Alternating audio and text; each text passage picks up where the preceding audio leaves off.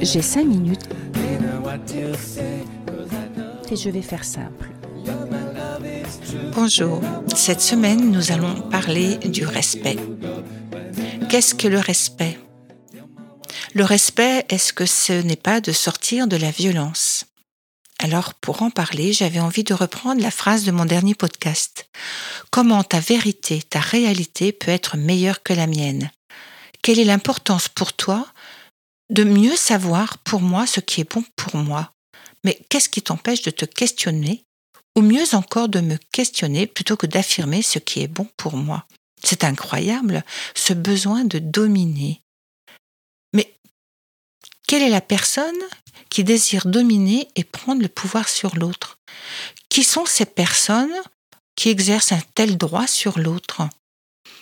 Ne pas l'écouter, marquer cette indifférence à la relation, mais quelle position haute, voire hautaine et irrespectueuse. N'est-ce pas là aussi que se situe la violence? La violence serait l'opposé du respect? Mais le respect, qu'est-ce que c'est?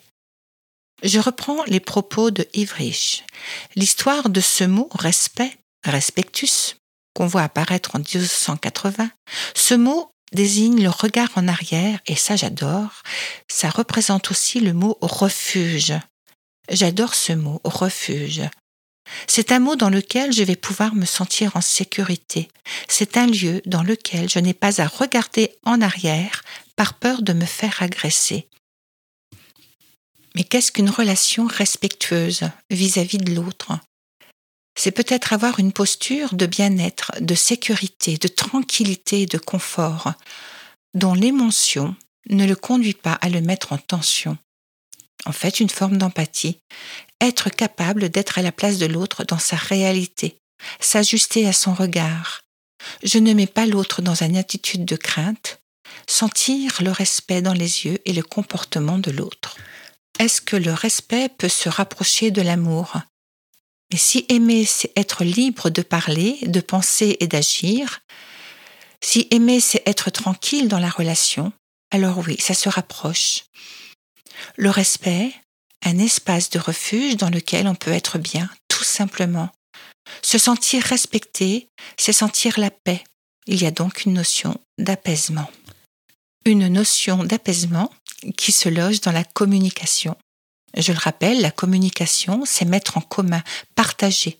Mais dès qu'il y a prise de pouvoir, nous nourrissons soit une notion de confrontation, c'est-à-dire d'être front à front, ou soit une notion d'humiliation en nous sentant inutiles, indifférents, remplis de cette impression de ne pas exister, être inférieur à l'autre.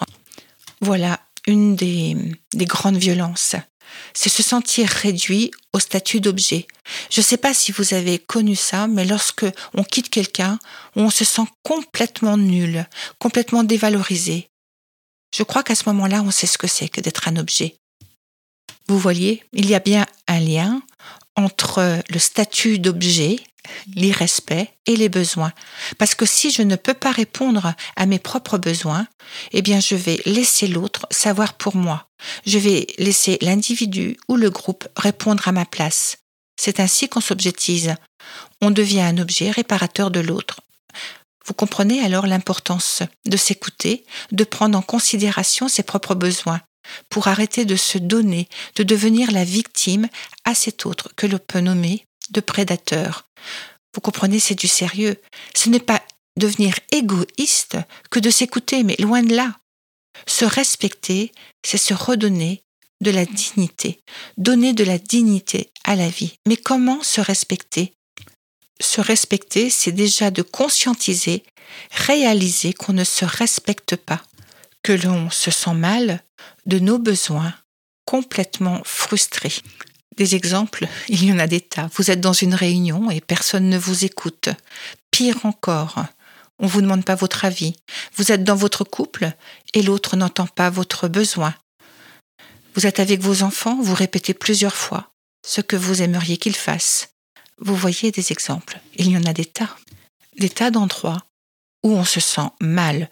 Pour vous donner une idée, le mal-être, c'est juste l'inverse du bien-être. Le mal-être, ça fait mal. ça resserre, ça tend.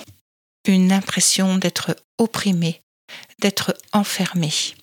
Donc, se respecter, c'est savoir écouter le ressenti du corps, et puis se respecter, c'est apprendre à poser le cadre, à poser la loi de ce qui se dit, de ce qui se fait. Ça passe par le oui ou ça passe par le non. Allez, à la semaine prochaine. C'est Armel qui vous parle sur Radio Alpa. Bonne semaine à vous. Au revoir.